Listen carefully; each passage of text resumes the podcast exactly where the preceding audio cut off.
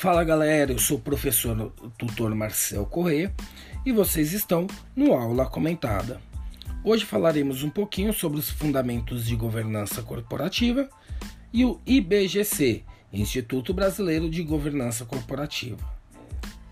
Segundo o IBGC, podemos definir a governança corporativa como o sistema pelo qual as empresas e demais organizações são dirigidas, monitoradas e incentivadas envolvendo os relacionamentos entre sócios, conselho de administração, diretoria, órgãos de fiscalização e controle e demais partes interessadas.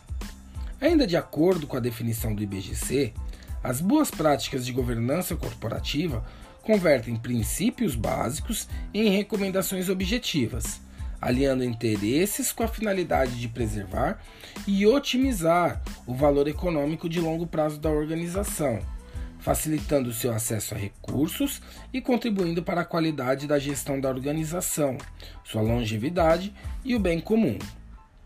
Trocando em miúdos, podemos resumir a governança corporativa como um conjunto de boas práticas para aumentar a confiança das partes interessadas perante os administradores de uma empresa.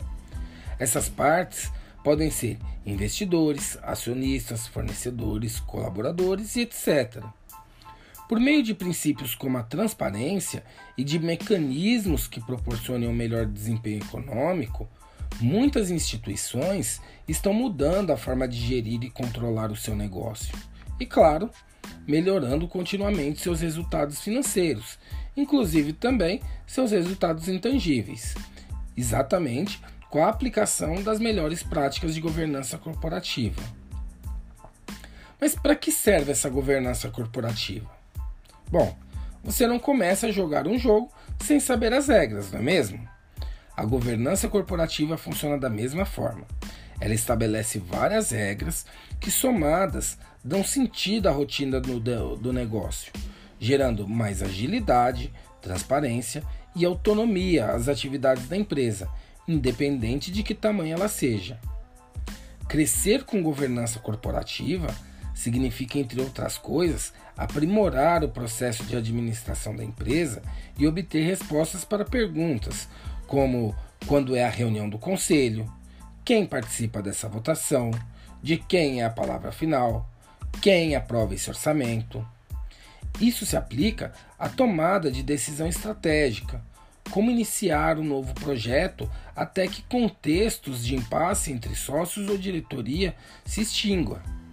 Isso é extremamente útil em situações onde, por exemplo, é preciso tomar uma decisão e dois sócios majoritários discordam. Em outras palavras, a governança põe em ordem na casa. Ela é indispensável desde o início. Você vai ter muito menos trabalho que se for esperar chegar um investidor, para só então começar a fazer uma faxina geral ou tentar empurrar a bagunça para debaixo do tapete. Uma empresa com governança corporativa implantada tem bem mais credibilidade perante investidores. Alguns outros dispositivos possíveis para começar essa organização são a criação de diretorias temáticas, por exemplo, finanças, comercial, fiscal e etc. A instauração de um conselho de administração ou um conselho consultivo, entregas de relatórios periódicos implantação de ferramentas de gestão, entre outros.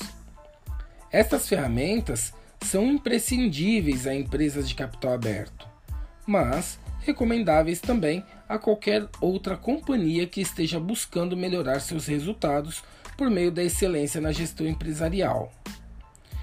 A governança corporativa possui quatro princípios fundamentais e que permeiam, em maior ou menor grau, as práticas que, com sua adoção, resultam em um clima de confiança, tanto internamente como a relação com terceiros. O primeiro princípio é o da transparência.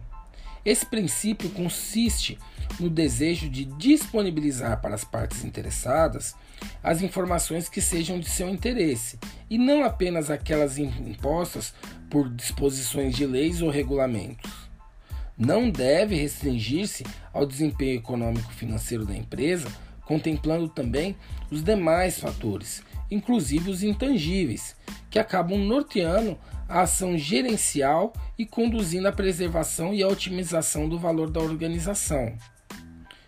O segundo é a equidade, que caracteriza-se pelo tratamento justo e isonômico de todos os sócios e demais interessa partes interessadas, que são os stakeholders, levando em consideração seus direitos, deveres, necessidades, interesses e expectativas.